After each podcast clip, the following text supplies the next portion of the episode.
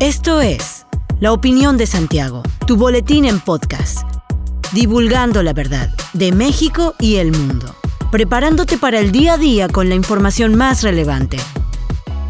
Comenzamos.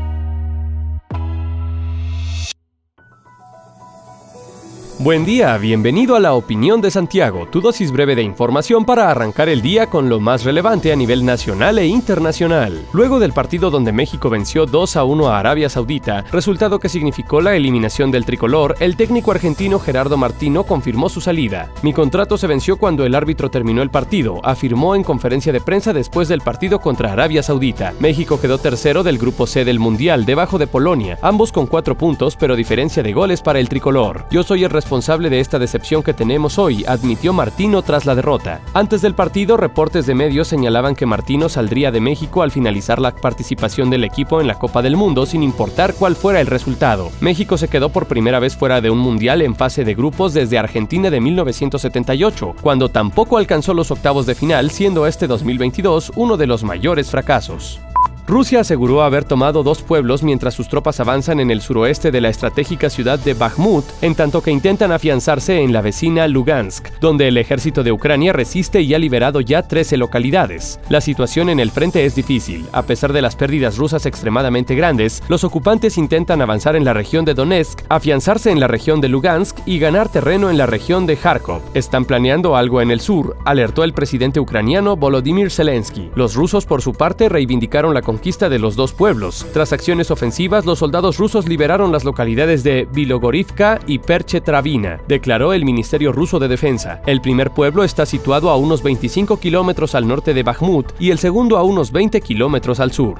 Con el propósito de concientizar sobre la educación menstrual en el Estado, las diputadas Maricruz Arellano Dorado y Ana Paola López Birlaín encabezaron el panel Hablemos de Menstruación, el segundo foro que organizaron en torno a este tema. El 19 de mayo fue aprobada una iniciativa de ley para facultar al Instituto Queretano de las Mujeres para que sea el encargado de dar pláticas sobre educación sexual y el uso del lenguaje adecuado en los procesos fisiológicos naturales por los que atraviesan niñas y adolescentes, ya que el tema ha llevado a la sociedad a observar estos cambios físicos con morbo durante generaciones, provocando con ello una incorrecta comprensión del periodo menstrual, lo que facilita malas prácticas de higiene y hábitos que buscan ocultar el periodo menstrual por vergüenza y discriminación. Arellano Dorado indicó que es importante retomar el tema de la menstruación para que más instituciones y organizaciones se interesen en sensibilizar en un tema tan importante que siempre ha sido un tabú y causa de bullying. López Birlaín consideró que el tema de la menstruación involucra tanto a hombres como a mujeres y será a través de las alianzas entre gobierno y sociedad con información veraz que se permita cerrar estas brechas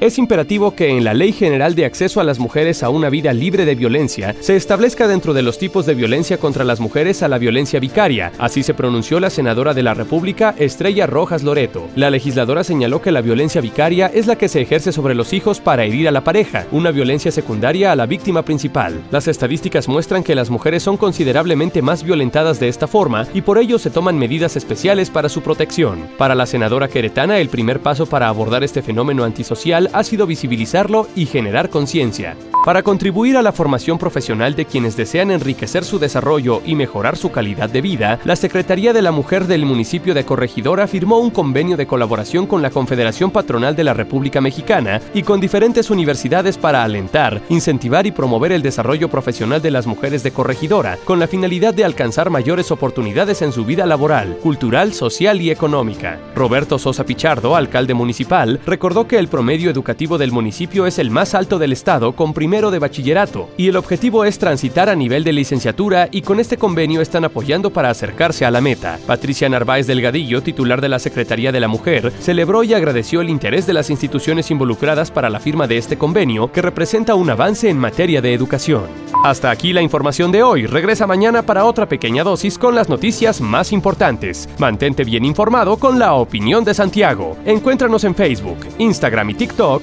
como arroba la opinión de Santiago. Te deseamos que tengas un excelente día. La opinión de Santiago. Comprometidos con la verdad.